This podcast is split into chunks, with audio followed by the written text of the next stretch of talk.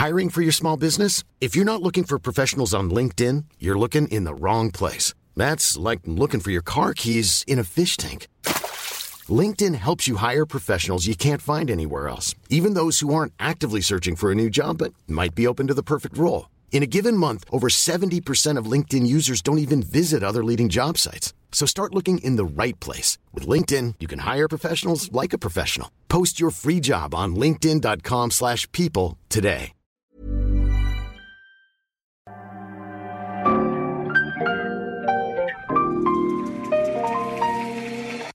Bienvenidos a Isanaholic, el podcast que amplifica la conversación sobre la cultura de diseño y las industrias creativas a través de sus protagonistas.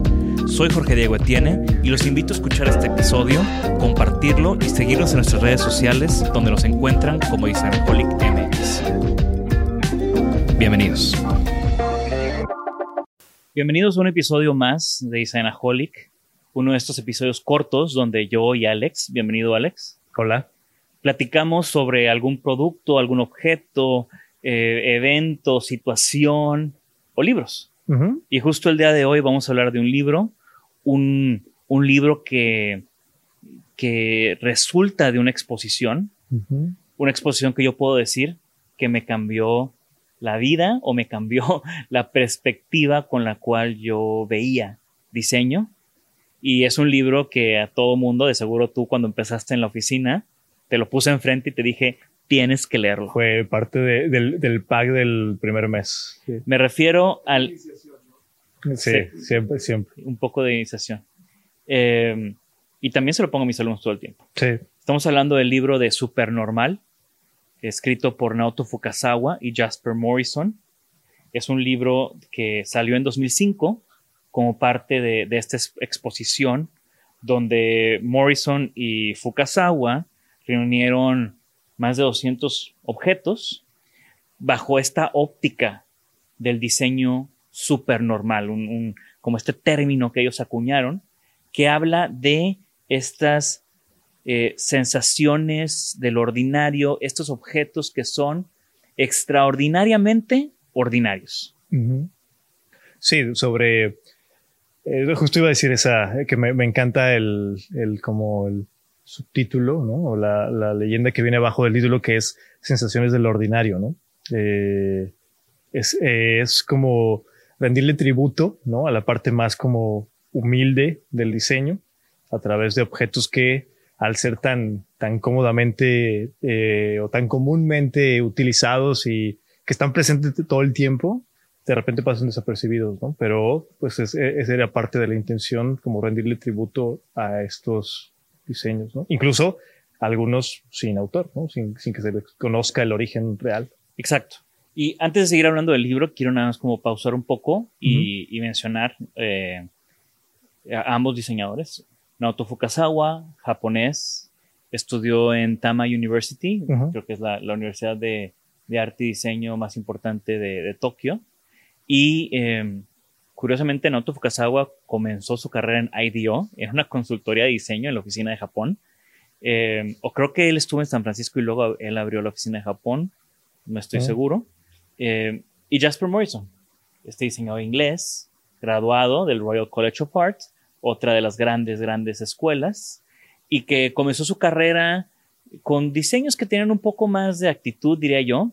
Si pensamos en esta Thinker's Chair de Capellini, que tiene como estas frases eh, escritas a mano en los tubos, que les pondremos en los show notes para que vean, y vean ese contraste o esa evolución que ha tenido Jasper Morrison hasta llegar al Jasper Morrison que conocemos hoy en día, que es este diseñador eh, súper normal.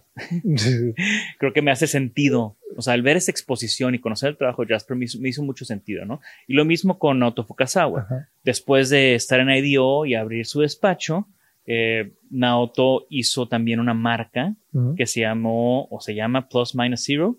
Creo que son esas marcas japonesas de electrónicos y cosas de lifestyle que, que no, no salió de, de, Japón, pero cuando estuve viviendo allá tuve la oportunidad de ir a, a su showroom en, en Asakusa y también eh, ha trabajado mucho con Muji. Algunas de sus piezas más emblemáticas han sido para Muji, esta marca japonesa, que similar al tema de Supernormal, el, el Muji significa buenos productos sin marca, que también es como un empate con esta filosofía de, de Supernormal. De acuerdo. Oye, aprovechando, ¿has tenido oportunidad de platicar con Naoto Fukasawa o con Jasper Morrison? Creo que vamos a tener que poner en los show notes esas fotos que tengo con ellos, no juntos. Eh, esa es una historia, eh, es una gran historia. Cuando, cuando yo llegué a, Japón para hacer esta, este programa que estuve ahí casi un año con, con, con JICA, esta agencia del gobierno 2010, 2011? 2011. Llegué ahí a 2011, tres días antes del terremoto. Esa es otra historia para otro podcast para el podcast de las aventuras de Jorge Diego, que también está como muy pendiente. Y bueno, desde que yo llegué allá, tenía la misión súper clara de que quería conocer a Naoto Fukasawa. Le mandé correos a su oficina, le mandé correos a su asistente. Eh, en algún punto, a todo mundo que veía, le decía que quería conocer a Naoto Fukasawa. Como que estaba ahí eh, poniendo semillitas en todos lados, ¿no? Mi sensei del laboratorio donde estuve trabajando y estudiando eh, también lo tenía muy presente, también estaba intentando ahí conseguirme el momento y conocí a un diseñador que trabajó con él mucho tiempo, eh, que ahora él también tiene su despacho y, también diseña para Muji y, marcas. Y, también le dije que quería conocer a, Fukasawa-san, ¿no? y así andaba, ¿no? Y ya, ya en, los, en los últimos meses fui a... Yo estaba basado en, entre Osaka y Kioto y en los últimos meses fui a Hiroshima, a la fábrica de Maruni. Estos muebles increíbles que Naoto Fukasawa también es como director creativo de esa marca y tiene grandes diseños con ellos. Y platicando con, con Koda Munetushi, que, que, tú lo conociste en, en, mm. Milán, que se ha hecho un gran amigo y todos los años lo veo en Milán, siempre nos iba a visitar ahí a nuestro booth. ¿Él es CEO de Maruni? Él hoy en día es el CEO de Maruni, en ese entonces no lo era. ya fuimos a la fábrica y le platiqué, quiero conocer a Fukasawa-san. Y, me dice, ah, pues mira, en tres semanas es el Tokyo Design Week, vamos a presentar una nueva silla con él, vente y ahí te lo presento. Entonces, se te iluminaron fue mi, los ojitos. Creo que faltaban como cuatro días para que me regresara a México. y estaba en Tokio, fui a la presentación, todo fue en japonés, entendí una cuarta parte tal vez de lo que dijo. Y al final todo el mundo hace fila nada más para saludarlo. Entonces hago fila, llego con él y en mi japonés mexa le digo que Kazawa-san, qué gusto conocerte, soy Jorge Diego de México. Y, y, me contesta y me dice, ah, tú eres el mexicano que me ha estado buscando. Dice, qué bueno que ya nos conocimos. Y yo nada más sonrío y prácticamente llegan y me dicen, bueno, pues ya el que sigue. Tú eres, el de los 30 mails. Sí. Yo que bueno, una foto, una foto mínimo aquí antes de irnos, ¿no? Y a Jasper, pues nada más me lo topé en Milán y, y, cotorreamos, ¿no? Eh, por eso hay que ir a la feria de Milán, digo yo. Pero bueno, vamos a regresar, vamos a regresar al libro Supernormal y la exposición. Eh, la exposición ocurrió en Tokio primero. Eh, un espacio perfectamente blanco, mesas perfectamente blancas, todos estos objetos puestos con una ficha perfecta, pequeña a un costado. Y después esa misma exposición la replicaron durante el salón en Milán en la Triennale. Para mí es el mejor museo de diseño del mundo. Y ahí estaba esta exposición con estas mesas blancas, todas las piezas nada más tenían una pequeña ficha con un número y estaba como la hoja de sala que te decía qué era cada objeto. Y, fue, fue muy interesante para mí ver un, cesto de, acero inoxidable de Torres Otzas para Leslie, o un destapador de Mark Newson, o piezas de como la lámpara Ptolomeo de Michel de Lucchi, que me encanta, al lado de un clip. Al lado de un banquito tradicional japonés de plástico con el que se echan la, un regaderazo. Al lado de eh, un tostador. Entonces era como este, era como esta combinación o este maridaje de objetos que al final lo que buscan es, o lo que, no sé si lo que buscan, pero al final lo que sucede es que están tan bien diseñados que pasan desapercibidos. Y esa es una de las claves de un diseño temporal. Y es una de las metas en el trabajo que hacemos, o yo creo que debe ser una meta en el trabajo de cualquier diseñador. Pero crees que, por ejemplo, parte de lo que te ocasionó ese, ese cambio en la manera en la que veías las cosas pues, tuvo que ver con esto, ¿no? Como, como voltear a ver la verdadera misión del objeto y del diseño previamente a que le pongas una etiqueta de objeto de diseño, ¿no? O sea, como, como no tiene que tener esta como sello y validación de, de ser de un diseñador o de un estudio famoso, pero simplemente la misión del objeto que se cumple, que se, que se ejecuta como debe de ser, que la gente lo entiende, que, que es algo que se convierte en un lenguaje universal, ¿no? Muchas veces estos objetos tan comunes, pues se, se convierten donde nadie te tiene que dar un instructivo para saber cómo manipulas cierto objeto. Y, y, como dices, creo que nosotros lo tenemos como muy, muy presente y muy tatuado el tratar de, de ir y, y, de buscar ese tipo de, de, interacción, ¿no? Contrario a lo que creo que a veces puede llegar a pensarse donde tienes que ser un objeto gritón, un objeto que diga, hey, soy de diseño, ¿eh? Aguas porque yo, yo fui diseñado súper cool. Cuando no siempre es la intención y la misión, ¿no? Sí, y fue cuando realmente también me hizo sentido esta frase de, de less is more, ¿no? O de as little design as possible. Todas estas grandes frases, digo, la primera es de Miss Van der Rohe, la segunda es de Dieter Rams, ambos alemanes, em, pero entrar a esta exposición y ver estos objetos em, y este espacio tan envolvente, era como entrar en este universo y también entrar como en esta, en esta, en, este como mentalidad o mental state de cómo abordar el diseño. y, por eso te digo, o sea, realmente sí me cambió la, la, vida, sí me cambió la visión. O sea, sí para mí lo que veo en este libro es como una, como una gran meta, ¿no? Como un objetivo. O sea, ¿cómo podemos llegar a hacer algo tan simple pero tan impactante? Sí, me recuerda, digo, sumando a una frase de Kenia Hara que, que dice, ¿no? Que, no sé si es en el libro de White, donde, donde dice que el diseño verdaderamente está en la mirada con la que enfrentamos el día a día, ¿no? o sea, la, más, el más mínimo detalle del día a día. Y creo que súper normal eh, habla de eso, ¿no? O es como la, representación de, dentro de nuestro mundo de diseño de, de, esos detalles que pueden pasar desapercibidos, pero cuando los empiezas a mirar de otra manera y con, con unos ojos distintos, valoras cada una de esas partes, ¿no? Claro. Y, y de nuevo, o sea, poner en una misma mesa una pieza vernacular o una pieza anónima con una pieza de un diseñador rockstar. O sea, creo que también nivelar, eh, eh, nivelar ese, ese campo de, en, en, el cual todos los objetos al final juegan en el mismo campo. Claro.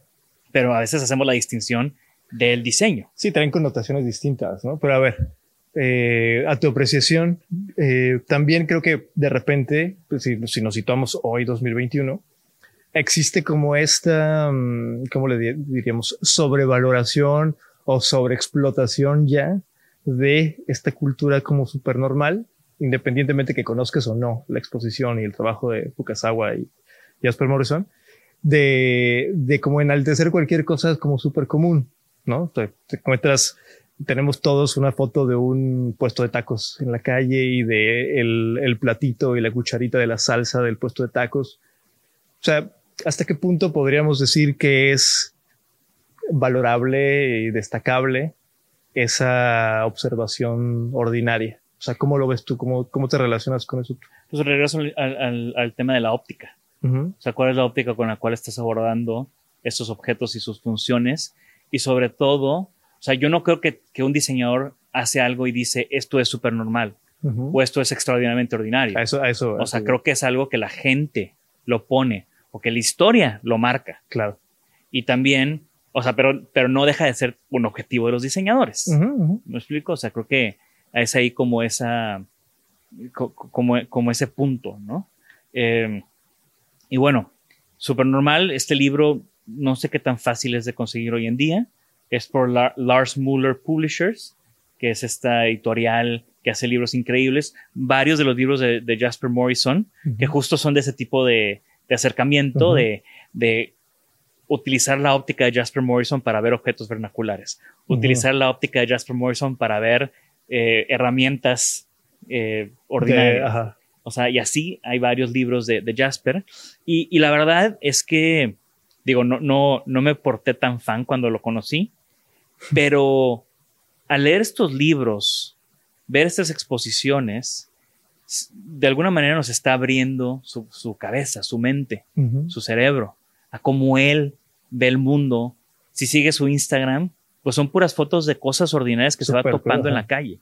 Y siento que lo conozco, siento que conozco su, su manera de ver el diseño, pero aún así no logro llegar a, a ese nivel. Sí, creo que, o sea, lo que, lo que comentas de su Instagram es curioso porque creo que es una, ah, pues, regresando o tomando como la, el término que utilizaste de óptica, pues creo que es una muy buena acercamiento a su óptica, ¿no? O sea, si puedes llegar a entender, no, no por buscarle una explicación, pero puedes llegar a entender cómo más, en qué se está fijando, ¿no? O sea, como, qué es lo que le despierta curiosidad y después ves sus creaciones y sus proyectos y creo que tiene mucho sentido. ¿no? Exacto. Y bueno, eh, para empezar a, cerrar este, este episodio, eh, creo que esos son dos grandes consejos que les podemos dar o que podemos compartir con, con la gente que nos escucha. Si te gusta un diseñador, primero pues síguelo en Instagram, eso es como, como lo más eh, inmediato, inmediato contemporáneo del día de hoy, pero también busquen lo que él ha escrito. Busquen los libros que él ha escrito, no sobre él, sino escritos por él. Busquen las entrevistas. Busquen, o sea, busquen sus palabras. Porque eso es importante, no, no hacerte ídolo, eh, digo, perdón, fan de, y, poner como ídolo a, los objetos, ¿no? O al resultado. Creo que, creo que es muy interesante conocer el proceso y la, la óptica por la cual fue generado ese resultado, ¿no? Eso es lo, lo verdaderamente interesante, entender cómo su, nivel de procesamiento de información. Eso está interesante. Exacto. Y, mi segundo comentario o consejo para cerrar este episodio sería, vean las cosas que lo rodean. Vean esa, ese peine que tienes cinco años usando. Ve ese calzador de zapato que tal vez heredaste de tu papá. Vean todos esos objetos que los han acompañado a través de los años y que pasan ya desapercibidos, ya son como una extensión de nosotros. Ahora lo que, lo que yo les aconsejaría es ser críticos con ellos, verlos con esta óptica, entender qué los hace tan buenos. Estoy seguro que ahí hay mucho aprendizaje para después aplicar en, nuestra vida cotidiana y nuestro trabajo. Sí, una gran reflexión sería que, que llegáramos a entender por qué funcionan para nosotros, aunque no necesariamente funciona para alguien más, y que eh, funcionan sin necesariamente porque alguien nos dijo que tenía que funcionar, ¿no? Sino encontraste en el camino esa, esa, esa solución a tu problema cotidiano mediante un objeto cualquiera. Excelente. Pues de nuevo, muchas gracias por acompañarnos. Muchas gracias a IHO por prestarnos este espacio para grabar estos episodios. Y ahora lo que yo quiero es invitar a toda la gente que nos escucha a que en los comentarios de, YouTube sobre todo, pongan ahí un objeto que ustedes crean que es extraordinariamente ordinario o que provoca sensaciones en esta vida cotidiana. Comenten y ahí vamos a estar muy pendientes para iniciar conversaciones nuevas. Hasta luego. Bye bye. Gracias por escucharnos. Por favor, suscríbanse al podcast y síganos en nuestras redes. Nos pueden encontrar como Isanaholic MX. Y para que la conversación continúe, deja tu comentario. Me interesa mucho conocer tu opinión. También te puedes registrar a las 5 de la semana un newsletter con lo más relevante del diseño, arte y arquitectura directo en tu mail. Mi nombre es Jorge Diego Etienne y esto fue Isanaholic.